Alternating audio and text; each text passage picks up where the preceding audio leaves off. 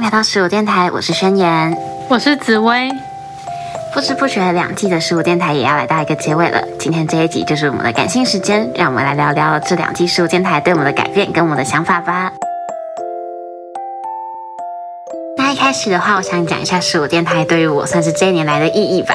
一开始它就是一个算是新的尝试，还有它是我们的自主学习，我们之前也有提过，所以一开始是有一种就是保持着。做一个新的作业的感觉，可是现在我觉得透过做这个作业，我不只是得到一份可能学习历程或者自主学习，我觉得我得到的是更多的机会，就是透过做这个电台，我发现了很多自己以前没有发现的能力，还有就是不管我们后来有参加广播比赛，或者是我们有去有机会去录别的节目之类的，我觉得都是一个新的成长。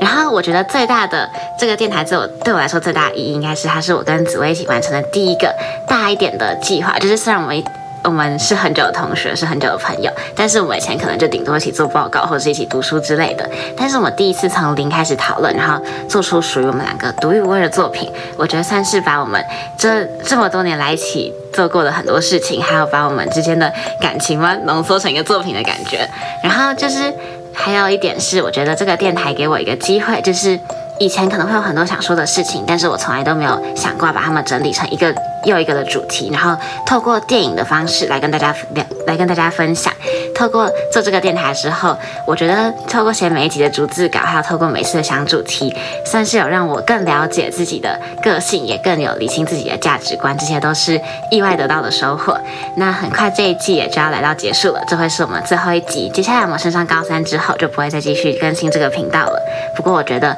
很开心，我有做这件事情，然后就是过程中真的是学到很多。只希望每一个有收听过这个电台的人，也可以在这边得到一点什么，这样就好了。我觉得我的话好像跟你比较相反一点。我是一开始这个计划一开始是我提出来的，然后做的时候我觉得很有热情嘛，热情跟动力去做这个节目。但是到后面我感觉我比较像是完成。我跟宣言的约定的感觉就是要把这个东西做完，就是我到后面比较像是在做作业，但是他是前面比较像在做作业这样。对，就是我们就相互扶持，然后把这两季做完了这样。呃，我觉得我后来会做的比较像在做作业，是因为我发现其实我自己比较喜欢做幕后的事情，就是跟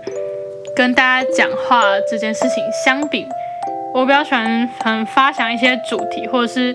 想一些新的录制的方式，这种，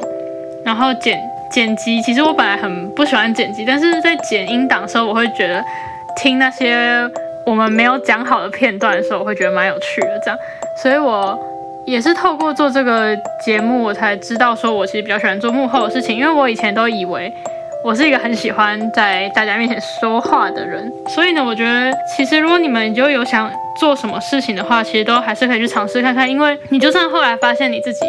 可能没有那么喜欢，或者是没有那么适合的话，其实也都没有关系。因为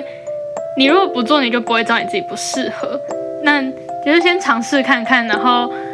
如果不适合就算了嘛，也没有关系。但是你还是会收获一段别人没有的经历。所以我。就希望在收听这个节目的每一个你都可以，呃，在未来的时候有什么想要做的，就去勇敢的尝试，然后不要让自己后悔就足够了。这样，最后一集的十五电台就到这里结束了。我是紫薇，我是宣言，愿在此驻足的你都能获得能量，再次出发。